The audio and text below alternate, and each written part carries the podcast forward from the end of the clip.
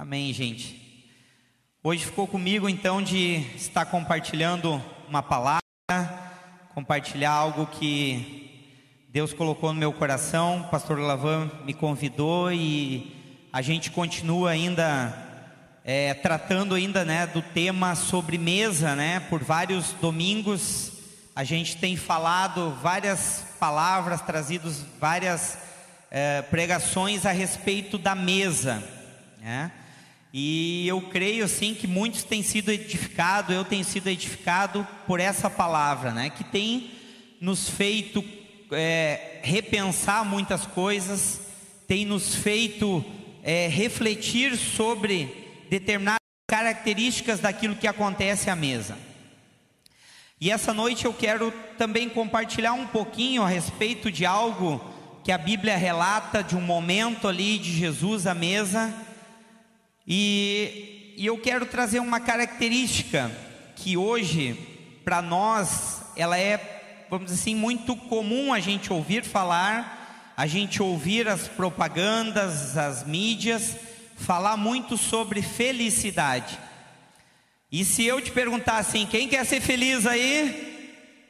Todo mundo quer ser feliz, ninguém quer andar triste, chateado, né? Existe uma felicidade, algo que te deixa bem assim, que todo mundo deseja isso. E eu pesquisando ali, eu vejo assim que muitos, muitas propagandas em cima de uma felicidade de algo que é apresentado, né? Muitas empresas fazem o seu slogan em cima da felicidade, né?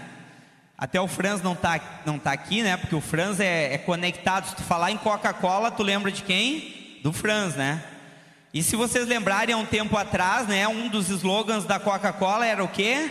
Abra a felicidade. Ficou acho que por um ano, dois anos, né, muito tempo, a Coca-Cola usava essa, abra a felicidade. Aí a Kátia estava lembrando, né, ela leva os alunos aqui na fábrica da Coca-Cola e eles têm um passeio turístico, tipo a fábrica de fantástica de chocolate lá e tal.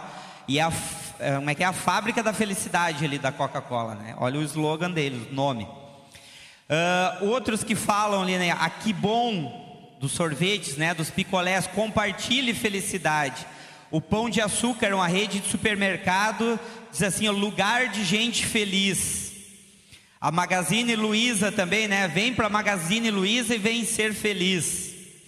Não estou não tô ganhando nada da propaganda deles aí, viu, pessoal? Nada de mas para trazer para vocês a respeito disso, que isso é algo comum, isso traz um enfoque, traz um, uma mensagem que muitos é, se detêm e tentam buscar e, e, sabe, incentivar, trazer aquilo para as nossas vidas. E aí eu, em cima dessa palavra de felicidade, eu comecei a buscar algo em cima daquilo que nós aprendemos na Bíblia? O que, que a palavra nos fala sobre felicidade? E existe hoje na Bíblia uma palavra que ela é, para mim ainda ela vai muito além do que a felicidade, que é a bem-aventurança. E se você de alguma forma já leu um pouquinho da Bíblia, já conhece um pouco, por muitas vezes existe muitos versículos que falam o quê? Bem, repete aí comigo, bem-aventurado. Pessoal que está assistindo online, online aí, coloca no nosso chat aí para a gente ir acompanhando com vocês aí. Escreve aí, ó, bem-aventurado. E eu estava buscando um pouquinho desse significado da bem-aventurança, do bem-aventurado. E o bem-aventurado, segundo a tradução grega da palavra ali que tem ali, que ela é traduzida da Bíblia, ela diz que é uma, um estado de satisfação plena o qual não pode ser desestabilizado por alguma influência externa. Vou repetir. Esse estado de bem-aventurança na nossa vida, na minha vida e na tua vida, ela é um, um estado, uma satisfação plena, no qual não pode ser alcançado por algo que acontece externamente na nossa vida. Amém? Estamos juntos? E a palavra aqui, se você é, buscar um pouquinho ali daquilo que Jesus ensinou, por muitas vezes ele usou essa palavra, olha, bem-aventurado. E ali no Sermão do Monte, né, uma das palavras mais marcantes de Jesus, onde ele está ensinando, ele traz um ensino e ele repete várias vezes isso: bem-aventurado. E aqui eu quero te trazer algo disso a respeito de um ensino que não traduz a respeito de algo que é sentimental, que é humano, mas dentro de algo que é espiritual, que é de um reino que não é desse mundo, que é o reino do nosso Senhor Jesus Cristo. Amém? Estamos juntos? Existe Jesus, toda vez que ele estava aqui, ele sempre deixou claro: eu vim para estabelecer o que? O reino de Deus, o reino dos céus. E isso é muito claro para mim que esse reino de Deus, o reino dos céus, ele não está embasado, ele não está fundamentado em características humanas. E uma dessas características que ela não está embasada é dentro de uma felicidade muitas vezes humana e egoísta que pensa apenas em si mesmo. Normalmente esses slogans, esses sentimentos de felicidade, em sua maioria, não em todo, eles trazem um apelo muito individualista, muito egoísta.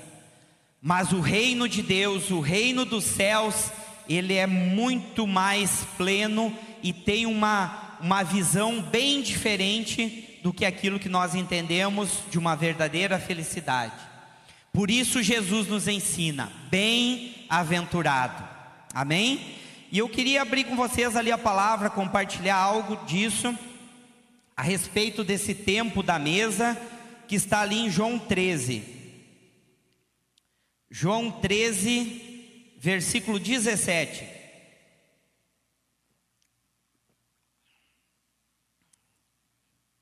Abram João 13, versículo 17. Diz assim a palavra: Se vocês sabem estas coisas, bem-aventurados serão se as praticarem. Repetindo, se vocês sabem estas coisas, bem-aventurados serão se as praticarem. Amém? Esse versículo aqui, Jesus está citando ele exatamente no tempo em que ele está ali sentado à mesa com seus discípulos, em que ele está comendo a ceia com seus discípulos, um pouco antes dele ter sido crucificado. E aqui agora nós vamos ler, preste bem atenção nesse versículo 17: Se vocês sabem estas coisas, bem-aventurados serão se as praticarem.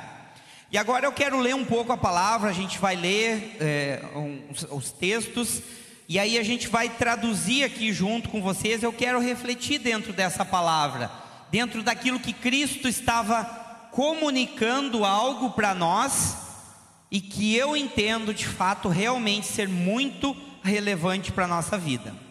Vamos começar ali, a gente já está ali em João capítulo 13, Vamos ler a, partir do versículo 1. Nós vamos ler toda essa história, toda essa passagem aqui da ceia, para a gente entender o contexto, tudo aquilo que está acontecendo.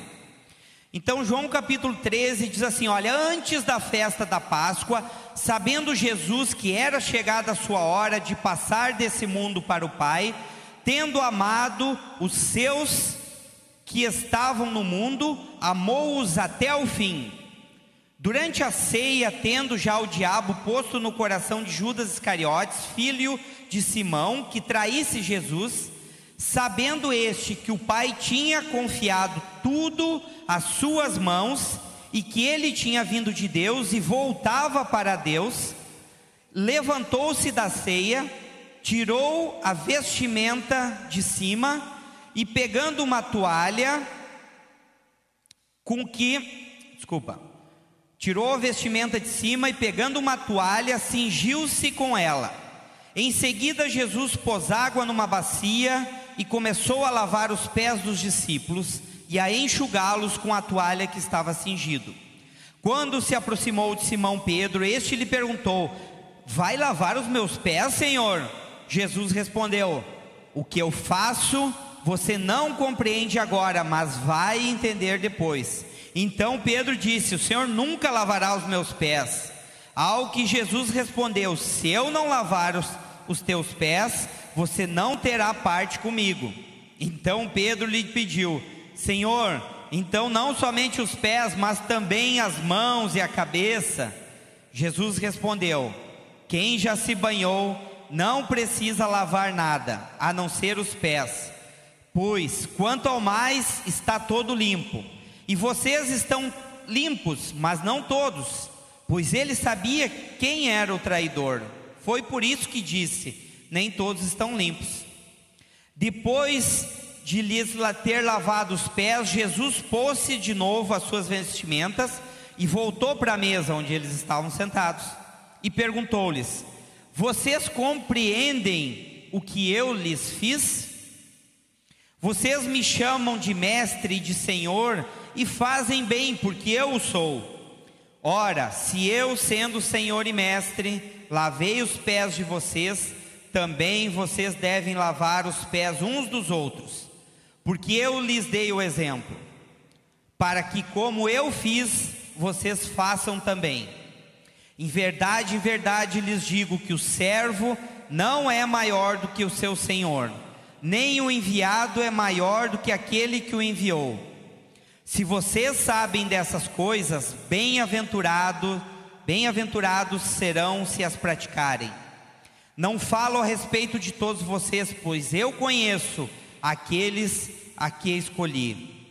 Mas é para que se cumpra a escritura: aquele que come do pão, do meu pão, levantou contra mim o seu calcanhar. Desde já lhes digo, antes que aconteçam, para que quando acontecer vocês creiam que eu sou. Em verdade, em verdade lhes digo: que quem recebe aquele que eu enviar, recebe a mim e recebe aquele que me enviou. Amém? Quem conhecia já essa passagem aí da ceia, em que Jesus está ali sentado à mesa com eles, começando a ceiar, e Jesus toma essa iniciativa. Interessante que essa mesa, né, dentro da tradição judaica ali, ela tinha, é, vamos assim, lugares de honra e os lugares menos importantes, né? A mesa, normalmente, quem recebia o anfitrião, quando ele recebia alguém, ele tinha um servo, ele tinha um empregado, em que ele lavava os pés das pessoas, dos convidados. Porque normalmente lá, normalmente não, era fato, né? 100% no tempo de Jesus, ninguém tinha né, tênisinho, ninguém tinha um sapato fechado, eram apenas sandálias abertas, em que no decorrer do caminhar ali, de tu se deslocar de um lugar para o outro, normalmente o que sempre estava sujo eram o que? Os pés. Então tinha essa tradição, né, de tu receber os convidados e fazer esse processo, esse esse tempo ali de lavar os pés. E interessante aqui que Jesus toma a iniciativa, porque eles tinham ido para um lugar separado, onde eles tinham preparado, os discípulos prepararam a ceia, então era um lugar reservado para eles, e Jesus toma essa iniciativa. Ele vai lá, tira suas vestes, pega a toalha, cinge a toalha, deita água numa bacia e começa um a um a lavar os pés dos discípulos. E eu quero ler mais uma passagem que relata também junto essa passagem da ceia. Abram comigo ali em Lucas 22, para a gente poder conhecer, juntar isso tudo e conhecer um pouquinho mais de como aconteceu essa ceia.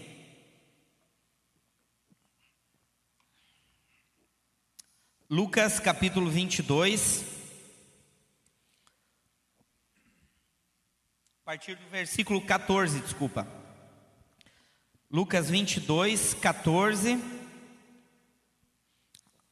Amém? Estamos lá? Diz assim: Chegada a hora, Jesus pôs-se à mesa, e os apóstolos estavam com ele. Então Jesus lhes disse: Tenho desejado ansiosamente comer essa Páscoa com vocês antes do meu sofrimento.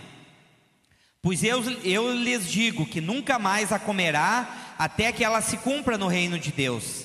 Pegando um cálice, depois de ter dado graças, disse: Peguem, repartam entre vocês, pois eu digo a vocês que de agora em diante não mais beberei do fruto da videira, até que venha o reino de Deus.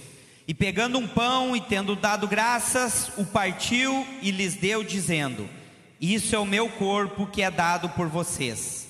Façam isso em memória de mim. Do mesmo modo, depois da ceia, pegou o cálice, dizendo: Esse é o cálice, é a nova aliança, no meu sangue derramado por vocês. Mas eis que a mão do traidor está comigo à mesa. Pois o filho do homem vai segundo o que está determinado, mas ai daquele por quem está sendo traído. Então começaram a perguntar entre si qual deles seria o que estava para fazer isso. Houve também entre eles uma discussão sobre a qual deles parecia ser o maior. Mas Jesus lhes disse: Os reis dos povos dominam sobre eles, e os que exercem autoridade são chamados de benfeitores. Mas vocês não são assim, preste atenção. Pelo contrário, o maior entre vocês seja como o menor, e aquele que dirige seja como o que serve. Pois qual é o maior? Aquele que está à mesa ou aquele que serve? Não é verdade que é aquele que está à mesa? Pois no meio de vocês eu sou como quem serve. Vocês são os que têm permanecido comigo nas minhas tentações.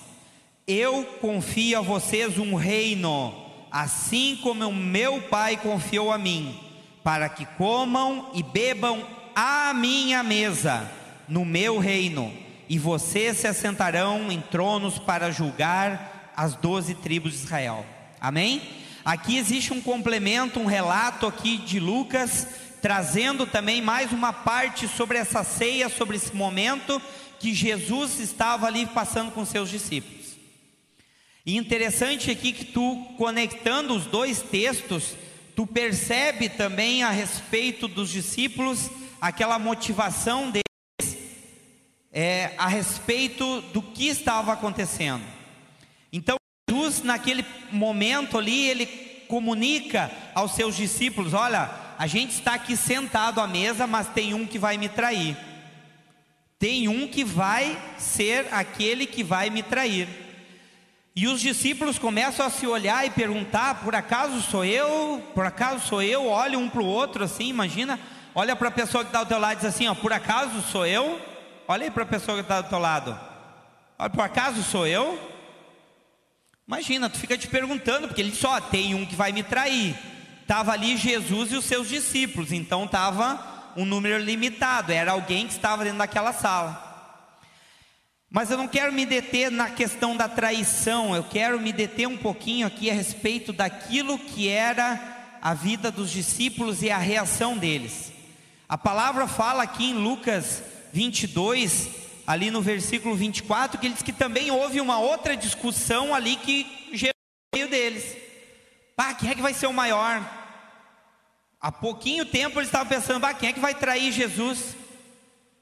Aí de repente, pá, mudou o assunto ali e tal. Vai aí, Alfredo, pá, quem é que vai ser o maior lá no reino dos céus? Lá, quem é que vai governar mais? Quem é que vai cuidar de mais reinos? E isso e aquilo. Começou uma discussão entre eles a respeito de quem era o maior.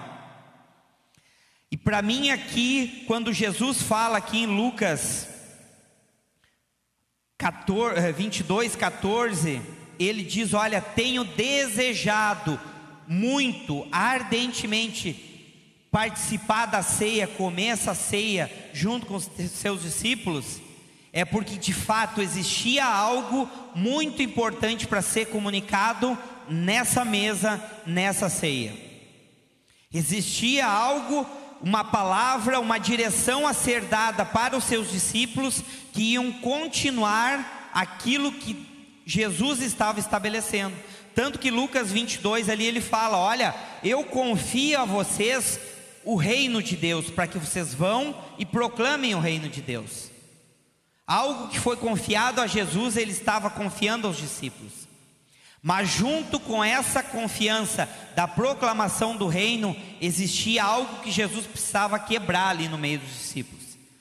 E era quebrar essa ideia de maioridade e de hierarquia. No reino dos céus não é assim. Maior é aquele que serve. Aquele que é o maior, que por mais que existam funções diferentes, Jesus disse: Olha, aquele maior é aquele que serve. Jesus precisava tratar isso na vida dos discípulos. O maior é como o menor. Aqui Jesus está fazendo uma comparação. E ele diz assim: ó, pelo contrário, olha, entre vocês não é para ser assim. Não é para ter algo de escala, de hierarquia, de comparação de maioridade. Mas Jesus traz o entendimento deles a respeito de ser servo, de ter um coração verdadeiramente entendido para que você sirva de coração e não com o objetivo de, com o serviço, chegar a determinada posição. Amém? Interessante que ali em João 13, Jesus fala: Olha, vocês me chamam de mestre e senhor, e vocês têm razão, realmente é isso. Jesus é nosso mestre e senhor. Jesus é, vocês estão certos. Volta comigo ali em João 13,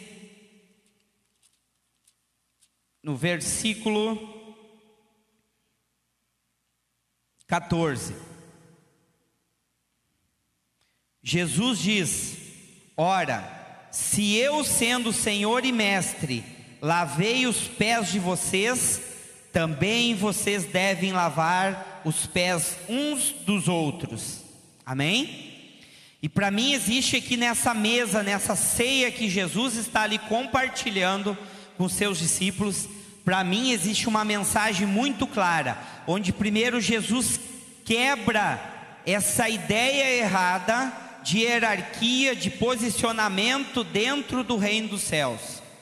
E para mim, é algo que nós precisamos ter claro: o reino de Deus, o reino dos céus, ele não se compara, ele não se trata de forma humana. E nós temos que andar vivendo nesse reino de forma é, com o mesmo entendimento, com a mesma consciência como Jesus nos ensina, como ele nos apresenta esse reino, não da nossa forma humana, não do nosso próprio entendimento. Muitas vezes nós somos levados a pensar e a traduzir algumas coisas de Deus, do reino de Deus, de acordo como nós achamos. Mas eu prefiro e penso que sempre precisamos estar ligados àquilo que é a palavra de Deus. Jesus disse: Olha, é assim. Entre vocês não é para ser da forma como vocês pensam, se tem um maior, se tem um menor, não é assim. É da forma como eu estou mostrando para vocês.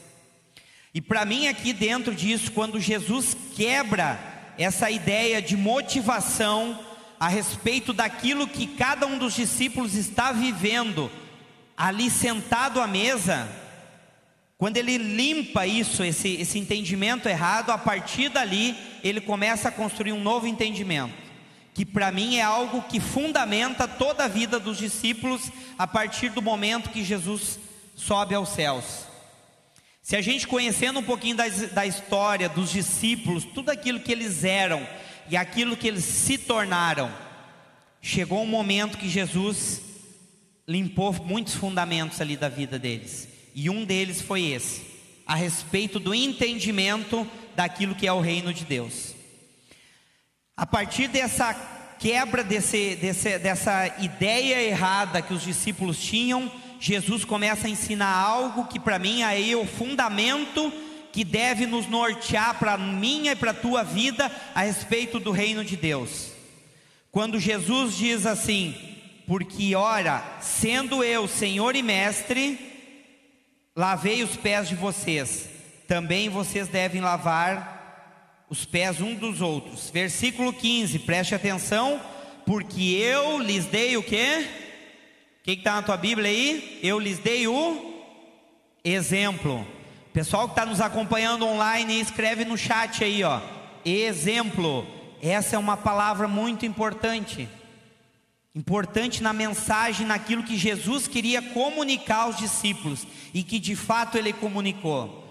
Porque conhecendo a vida dos discípulos, tudo aquilo que eles viveram depois, tudo aquilo que eles fizeram depois, ela está baseada naquilo que foi o exemplo de Cristo.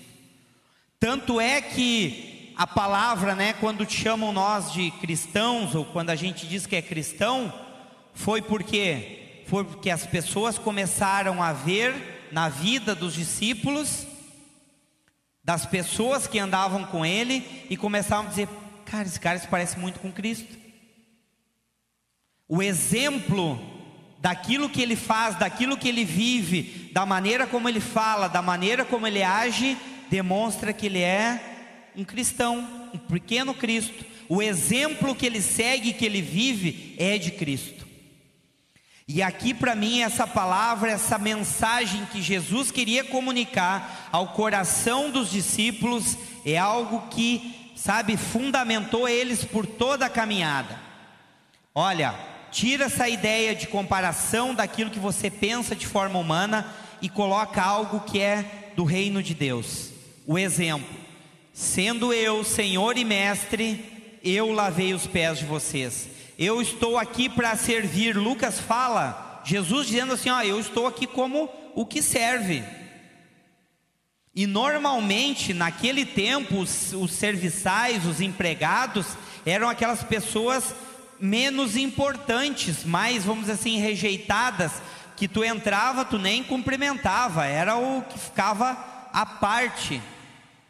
Mas Jesus traz um novo entendimento a respeito de que que cada um de nós, cada vida, cada um de nós é importante para Ele. E nós precisamos ter esse exemplo. E dentro desse exemplo de importância, eu quero te tra traduzir duas coisas. Primeira, tu é importante para Deus. Tu é importante para Deus. Tu, cada um de vocês, cada um de nós aqui é importante para Deus. E uma das coisas muito sutis que ao longo do tempo, é, muitas coisas acontecem na nossa vida elas nos trazem um engano, que nos rebaixam, que nos trazem um sentido de inferioridade. Só que eu quero te trazer um entendimento do reino dos céus, amém? Tá junto comigo aí? Diz amém. Amém? Eu quero te trazer algo espiritual, que ela não é humana, que não é pela questão condição financeira, pela questão profissional que tu tens, não é por isso. Mas é pela questão do reino dos céus. Você é como o maior no reino dos céus. Amém? Tu é importante, cada um de nós é importante para Deus. Cada um de nós tem uma importância. Segunda coisa, dentro desse exemplo, nós precisamos enxergar todas as pessoas ao nosso redor da mesma forma como Jesus enxergava. Não segundo os nossos olhos, não segundo o nosso entendimento, não segundo o nosso julgamento, que nem deveria existir. Muitas vezes a gente olha para as pessoas e já cria né, uma, um certo conceito, preconceito e já determina algo sobre a pessoa nós temos que olhar segundo a maneira como Jesus olhava para as pessoas. Esse é o exemplo de Jesus, daquele que serve, daquele que aponta, daquele que vai na direção. E para mim, essa mensagem que Jesus estando ali à mesa com os discípulos, ela traduz algo que permeou e permeia hoje por todo o tempo que o reino de Deus se estabelece nisso. Ele não estabelece apenas é, no sentido da preocupação individual e egoísta, mas ela aponta em direção a quê? Às pessoas. Tanto é que Jesus, quando questionado, Jesus, qual é o maior mandamento? O que, que Jesus falou? Quais são os maiores mandamentos que Jesus citou? Ama teu Deus sobre todas as coisas e ama quem? O teu próximo como a ti mesmo. Jesus resumiu toda a lei, apontando para Deus e ao próximo. Jesus deixou um exemplo aqui, de ser como aquele que serve, aquele que vai na direção com o olhar de estar ajudando, de estar junto, de permanecer. Amém? Glória a Deus. Interessante aqui que Jesus, ele traduz dentro dessa palavra lá em Lucas, quando ele está ali comemorando essa ceia com os discípulos, ele diz uma coisa: olha, façam isso o que?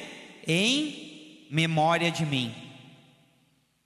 E aí eu pergunto assim: será que essa memória que nós temos que trazer de Jesus é a respeito da comida e da bebida, é isso?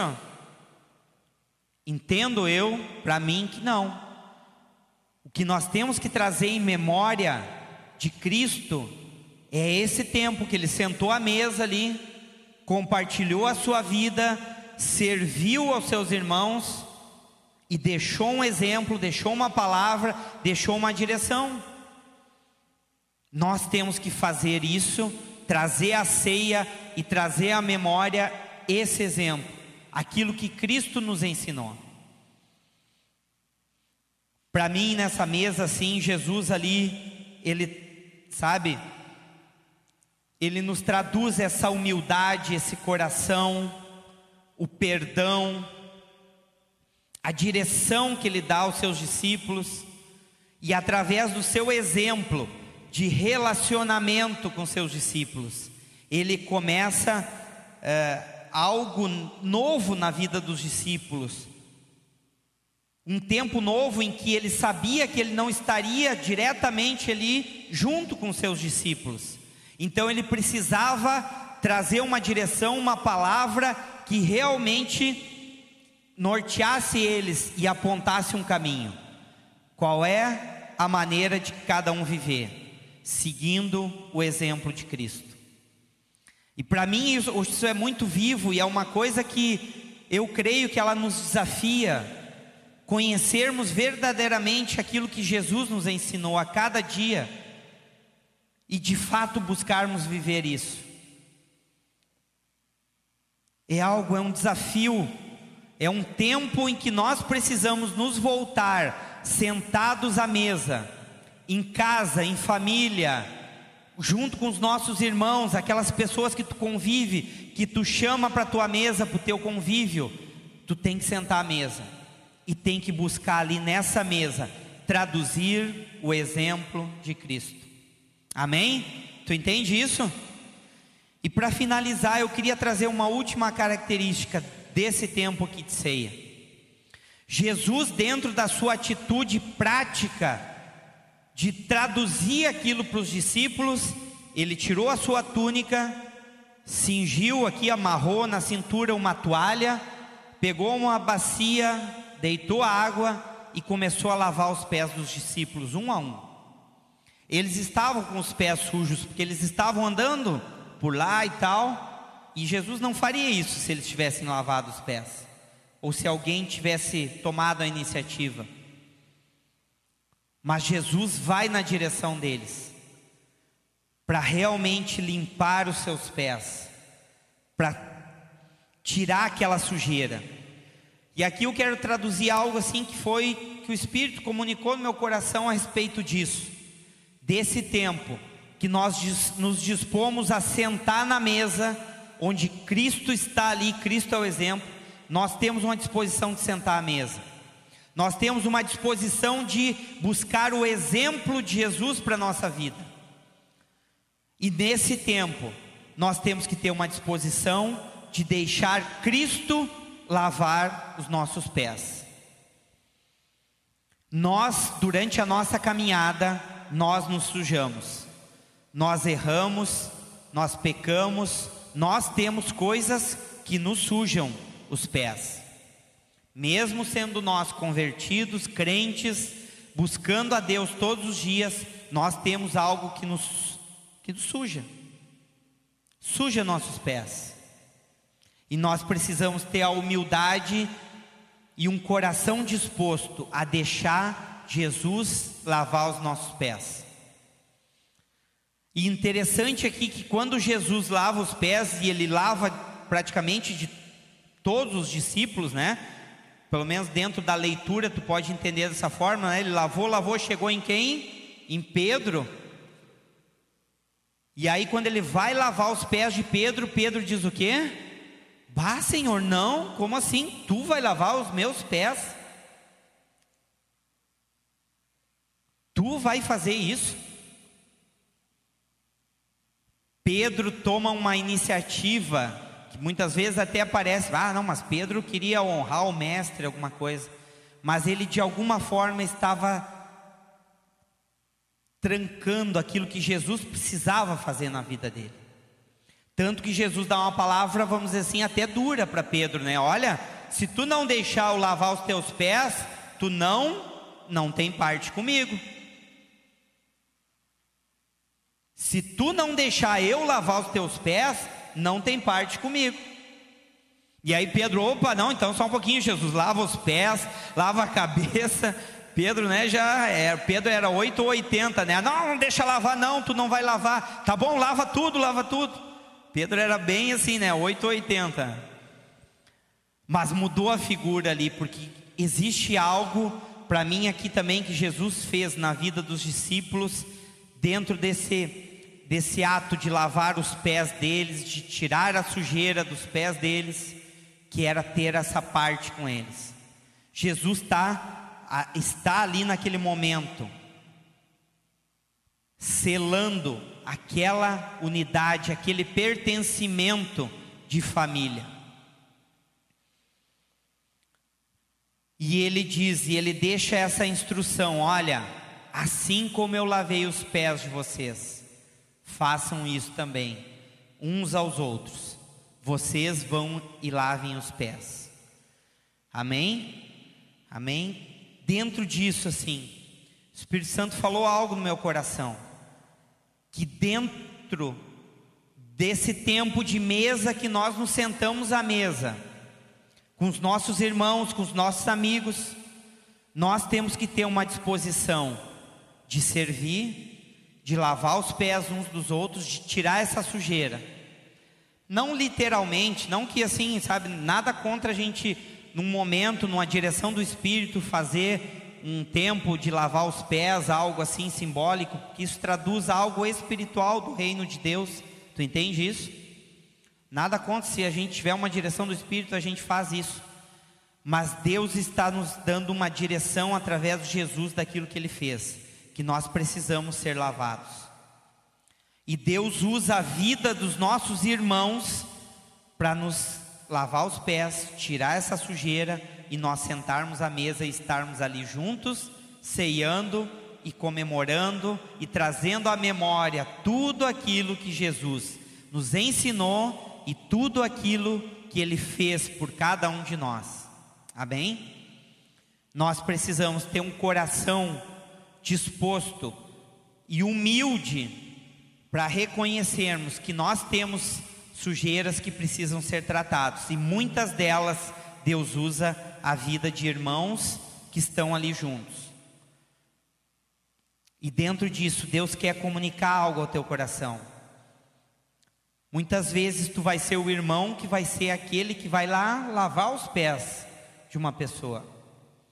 Muitas vezes tu vai ser o irmão, a pessoa, aquela que vai receber alguém que vai lavar os teus pés para tirar aquela sujeira. Amém? Pode vir o pessoal do louvor aqui. E eu quero ler de novo um texto ali com vocês. João 13, 17. Leiam assim, mas preste, sabe assim, pede para o Espírito Santo agora Diga assim: Espírito Santo, fala comigo. Traduz totalmente essa tua palavra para mim agora, Espírito Santo. João 13, 17 diz assim: ó, se vocês sabem estas coisas, bem-aventurados serão se as praticarem.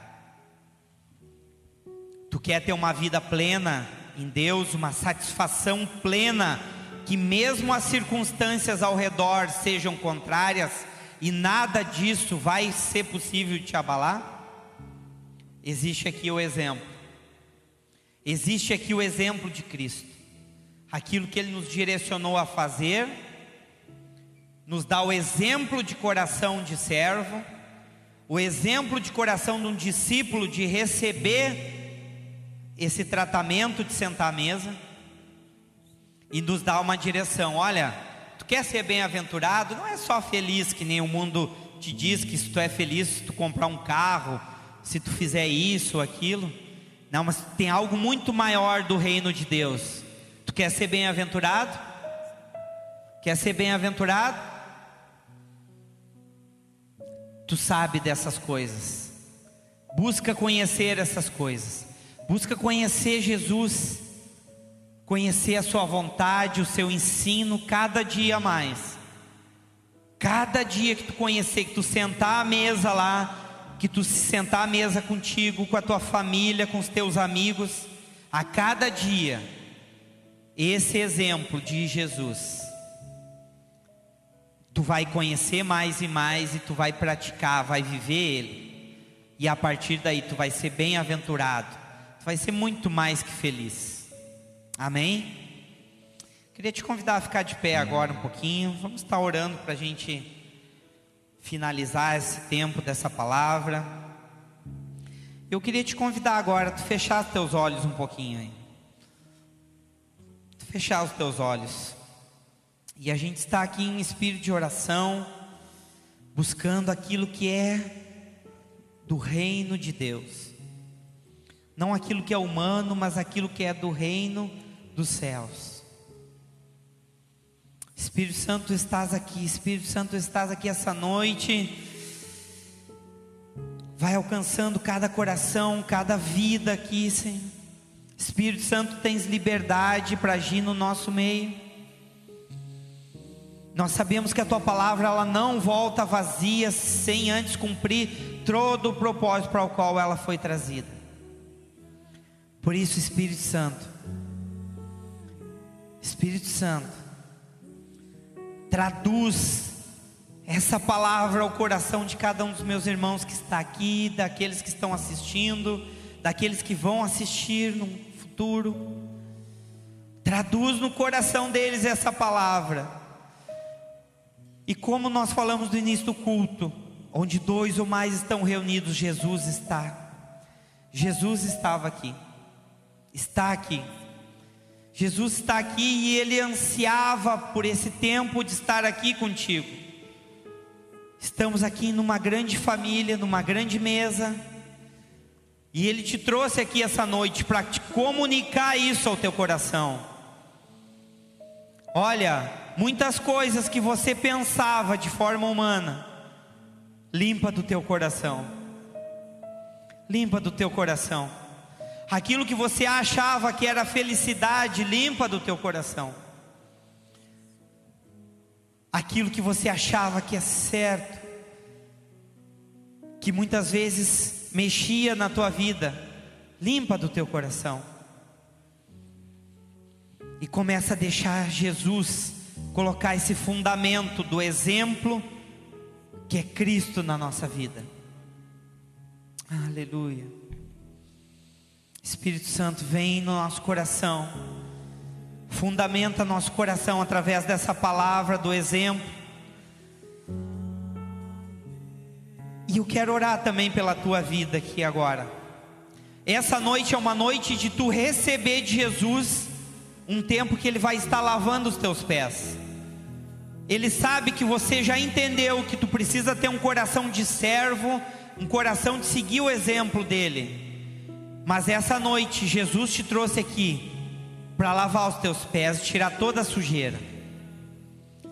Eu não sei se é uma sujeira do pecado, se é uma sujeira de tristeza, uma sujeira de mágoa, uma sujeira de algo que alguém fez para ti, ou de algo que tu está vivendo, eu não sei. Mas existe algo, alguma sujeira nos teus pés, que precisa ser lavada essa noite. E eu tenho certeza, eu não tenho problema nenhum de dizer isso. Jesus é aquele, está como aquele que serve. Ele está aqui essa noite para lavar os teus pés. Eu quero te convidar assim, se você entender no teu coração, no teu coração, se você entender, você que está em casa aí também, e quer deixar Jesus lavar os teus pés, eu quero te convidar, senta aí no teu lugar, como se tu estivesse sentado.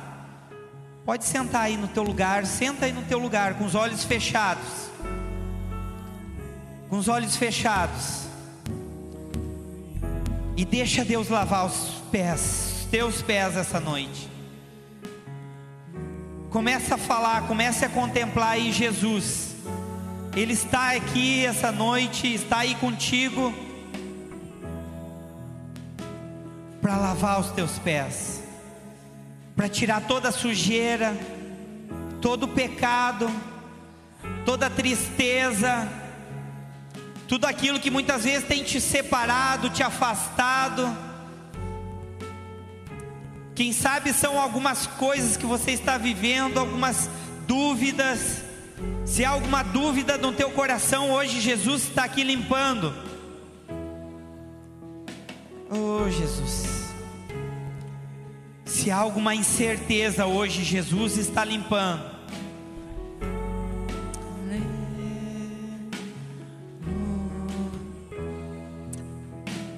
Vai orando aí, vai orando aí, vai dizendo para Jesus. Diz para ele tudo que precisa ser limpo ali.